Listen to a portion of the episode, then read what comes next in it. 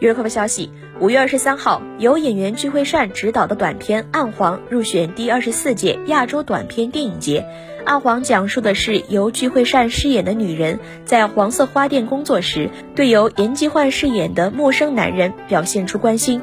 该男人进入她的秘密空间后发生的故事。日本亚洲短片电影节是奥斯卡奖公认的亚洲最大规模的短片电影节。